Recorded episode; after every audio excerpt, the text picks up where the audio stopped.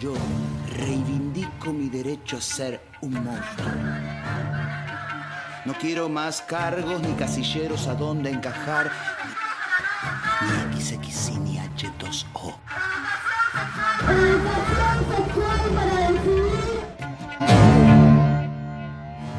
Y que otros sean lo normal. Bueno, estamos a full con el número 29 hoy, porque justamente voy a hablar de ayer, que fue 29 de octubre, y por primera vez eh, se, se, realizó, podríamos decir, se festejó o se incluyó eh, el Día de la Promoción de los Derechos de las Infancias y Adolescencias Trans en el ámbito de la Ciudad Autónoma de Buenos Aires. Esta ley, la ley que indica eh, este día, es la ley 6272, que se sancionó en diciembre del año pasado. Eh, a principios de diciembre y esta ley, bueno, es una ley muy cortita que les invito a buscarla si quieren en Google tiene seis artículos. El primero es el que, bueno, indica, instituye el 29 de octubre de cada año como este día que acabamos de decir y le insta al Poder Ejecutivo de la ciudad a que realicen la semana del 29 de octubre de cada año actividades y campañas de difusión y visibilización que promuevan la plena integración y el pleno goce de los derechos de las infancias y adolescencias trans. O sea, esta semana deberíamos haber eh, recibido o participado de actividades que tengan que ver con esto. Eh, dice que estas campañas deben involucrar tanto al ámbito de la educación como de la salud, el deporte eh, y el arte. Y también le pide al Poder Ejecutivo que anualmente tiene que publicar un informe respecto de las políticas estatales que se destinan a la promoción de los derechos de las infancias y adolescencias trans. Y por último, eh, incorpora al calendario escolar esta fecha, el 29 de octubre. Bueno, ¿qué decirles? Vieron que las leyes hay que militarlas antes, pero mucho más hay que militarlas después de que se sancionen. Sí, totalmente. Suena tan hermoso que hay, que, que, hay que sostenerlo. Es el primer año, ¿sí? Este es nuestro pequeño aporte a, esta ley. Yo estuve buscando, eh, porque estoy muy lejos de ser la persona eh, más informada de, de esta ciudad, pero bueno, estuve buscando a ver si se habían hecho actividades o algún tipo de promoción o algo por el estilo. Eh, encontré un conversatorio que estuvo re bueno, que lo organizó el, el espacio clave, que es el Centro Cultural Recoleta, que está mm, formado por y para eh, adolescentes. Está muy bueno, hay un conversatorio con tres referentes del tema. Más allá de eso, no, no vi mucha movida más. Si algún oyente eh, tiene información, se la agradecemos. Así la podemos replicar en nuestras redes. Pero bueno, como repetimos incansablemente en nuestra columna, la no capacitación o la no divulgación no es excusa ni justificación eh, para no garantizar derechos de nuestros alumnos y alumnas, así que la idea era dedicar la columna de hoy a explicar un poco de, qué van estos derechos de infancias y adolescencias trans no sé, ustedes estaban al tanto. Bueno, ya habíamos hablado de, esta ley y del día, nos habíamos preguntado que qué raro que justo coincidía con la fecha de la jornada eh, de ESI. sí, que coincidía, coincidió, pero no, la propuesta no era eh, la de trabajar esta temática, sino la prevención y erradicación de la violencia de género. Eso es lo más raro, que, ambas, ambas cuestiones no se podían ligar. la propuesta para la jornada ESI podría estar relacionada con esto que estás contando. Bueno, hoy traemos más preguntas que certezas en esta columna, así que em, ah, saludos a nuestros amigos de certezas de a pie. Ya que bueno, eh, vamos a empezar por el principio, porque si bien lo tratamos en un montón de columnas, el público se renueva, podemos definir eh, qué entendemos eh, por trans. No sé, ¿alguna tiene ganas de hacerlo o quieren que lo haga yo? Yo te doy la palabra a vos, vos sos la especialista, confío. No, bueno, pero eh, charlamos varias veces de este tema, voy a tratar de explicarlo rápido y fácil. Bueno, cuando nacemos, no, para nada. Pasa que a veces, a mí me pasa mucho que cuando me pongo a escribir, y más cuanto más lees sobre un tema y más profundizás, llegás a un momento que todas las palabras que usaste parece que están mal o que estás dejando algo afuera o que no estás incluyendo. Entonces nos terminamos enredando un montón y a veces alguien que no, se puso a escribirlo tanto lo dice mucho más simple. Pero voy a tratar de hacer mi mejor esfuerzo. Eh, vieron que eh, cuando nacemos, o bueno, ahora incluso antes de nacer, eh, según nuestros genitales, nos asignan un sexo. Si tiene vulva, sexo femenino, si tiene pene y testículos, sexo masculino. Digamos que em, tiene que ver, el sexo tiene que ver con los genitales y tiene que ver con cuestiones hormonales, todas eh, cuestiones que se miden, que son mesurables, ¿no? Em, por otro lado, eso es el sexo, por otro lado está el género, que también lo hablamos un montón de veces, que es una construcción social y cultural que mayormente es binaria y que tiene que ver con lo que la sociedad espera de varones y de mujeres. ¿sí? Y generalmente eso que espera la sociedad eh, de varones y mujeres, eh, ese género va como de la mano o asociado al sexo que te asignaron cuando naciste. ¿Sí? Sí. Por otro lado está la identidad de género, ¿sí? que tiene que ver con, y acá podemos tomar la definición que da la ley de identidad de género, que tiene que ver con la vivencia interna e individual del género tal como cada persona la siente. Y esa identidad de género puede corresponder o no con el sexo asignado al nacer. ¿Sí? Bueno, acá también, cuando yo leía puede corresponder o no, no sé capaz si corresponder es la palabra, eh, capaz podemos pensar que puede estar asociada o no eh, con el sexo asignado al nacer. Entonces, resumiendo, si me autopercibo mujer y mi sexo asignado al nacer es femenino, se dice que soy una mujer cis. Si me autopercibo varón y mi sexo asignado al nacer es femenino, soy un varón trans. ¿sí? No sé si hasta ahí vamos o hay eh, alguna duda. Clarísimo. El colectivo trans y travesti en nuestro país eh, tiene una larga historia de lucha. Uno de sus máximos logros fue la ley de identidad de género, la ley 26.743, eh, que de esta ley también hablamos en alguna columna.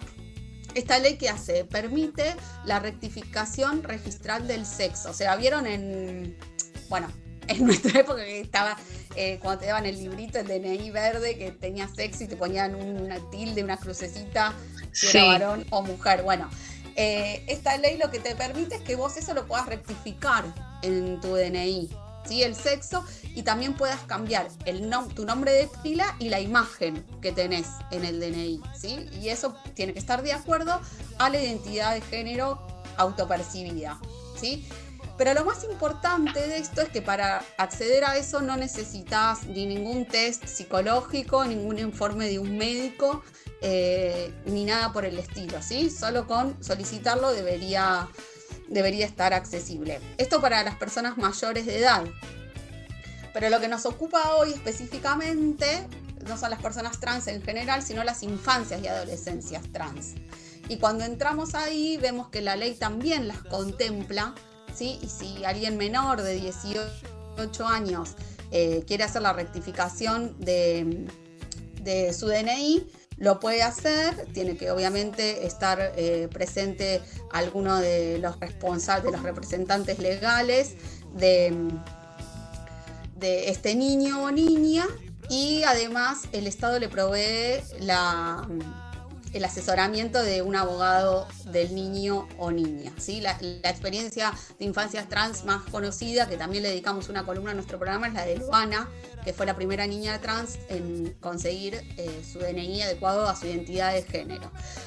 Pero más allá de las, de las adecuaciones de DNI o de contar la, la, experiencia de Luana hoy, la idea era eh, pensar desde el aula, nosotras, cómo podemos garantizar estos derechos de niños, niñas y adolescentes trans.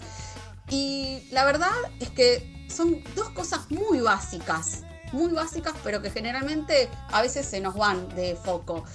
Una tiene que ver con el artículo 12 de la ley, que aunque ustedes no lo crean, se llama trato digno. O sea, yo cuando pienso que lo tenemos que escribir en una ley, que hay que tratar de forma digna a una persona, no lo puedo creer, pero sí eh, tiene que estar escrito. este artículo lo que dice es que vos, como maestra, como institución, tenés que llamar a la niña, niño o adolescente como él o ella quiera que lo llames. ¿sí? Eh, y para eso no necesita tener adecuado ni rectificado su DNI. ¿Sí? Entonces, en el registro... Me pasa, perdón que te interrumpa, pero tengo, yo soy maestra de eh, una, un, una niña que en su documento, eh, al principio de, su vida, decía un nombre, eh, supuestamente era su identidad, o bueno, su sexo, en realidad vamos a decirlo, y ahora eh, se autopercibe distinto a lo que marca ese documento. Así que en los informes, en lo que escribimos sobre ella, ponemos el nombre del cual se siente representada. Bien, es así, es su derecho. Eh, y la verdad es que hay muchos problemas con esto, sobre todo en escuela media. Así que muchas instituciones eh, se niegan a hacerlo y acusan normas que tienen que ver con la legalidad, que son mentiras, nada eh, más legal que tratar, que hacer caso a este, al artículo 12 de la ley de identidad de género. Eh, hay una fórmula que se usa para los documentos oficiales, ¿sí? No sé si en el curso de CEPA esto lo, lo están dando, no, yo estoy muy lejos de, de hacer el curso de cepa de secretaria porque mi puntaje está lejísimo, pero eh, por si tenés en tu escuela una secretaria así como muy que mm, medio reticente a esto, vos le podés indicar tranquilamente, mira, tenés que poner las iniciales del nombre que está en el documento, después pones el apellido completo, el día y el año de nacimiento, el DNI y al final el nombre que eligió, el niño, la niña o el adolescente, ¿sí? Es así de fácil y eso tiene que figurar en todos los documentos oficiales o en todos los documentos que uses para dirigirte a ese niño, niña o adolescente. Y por último, que estamos como cortas de tiempo, me extendí un poco, em, hay otro derecho que tenemos que garantizar en el aula, que es básicamente el derecho a existir, a tener una infancia amorosa, pero básicamente es el derecho a existir. Si personas trans no aparecen en nuestros discursos, no aparecen en los cuentos, si no aparecen sus cuerpos en los libros, si no los nombramos, no existen.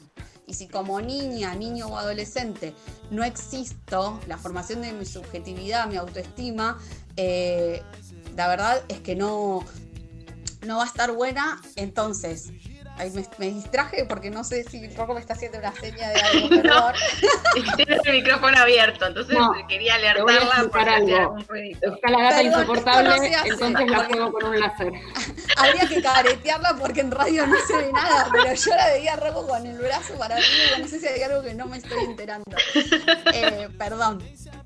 Eh, pero bueno, eh, digo, si eh, estas personas empiezan a aparecer en nuestros discursos, en nuestros cuentos, en nuestros materiales, eh, va a ser otra la formación de su, de su, subjetividad, de sus expectativas, de sus sueños. Y si cuando sale de la escuela esa persona también puede acceder a un cupo trans en distintos ámbitos laborales y políticos, seguramente la expectativa de vida de esa niña o ese niño o ese adolescente que tenemos en nuestra aula ya no va a ser de 35 años como es ahora, sino que va a ser distinta. Pero eso depende en gran parte de nosotras, de lo que nosotras hagamos. Entonces, hay un montón de literatura para recomendar, no sé, ahora me acuerdo de dos que vi hace poquito, el, de Ahora me llamo Luisa, o la historia de Julia, la niña que tenía sombra de niño, pero si googleas hay un montón de, libros para usar, pero no me quiero remitir solo a la parte de la literatura, sino también las imágenes que usamos y sobre todo nuestro discurso y el, el espacio que le damos eh, nosotras para que puedan tener la palabra. Digo, eh, capaz también es tarea de las personas cis que estamos en un lugar de privilegio, el corrernos un poco de los lugares de poder y de los lugares que toman la palabra para que otros discursos eh, aparezcan y se les dé legitimidad. creo que es nuestra tarea y nuestra obligación y que nos tenemos que hacer cargo nosotras como, eh, personas cis, eh, es, eh, creo que es nuestro deber propiciar esos espacios para que personas trans puedan acceder y hacer cumplir estas leyes hermosas que tenemos. Así que bueno, para cerrar, no lo olviden para el año que viene, 29 de octubre, Día de la Promoción de los Derechos de las Infancias y Adolescencias Trans.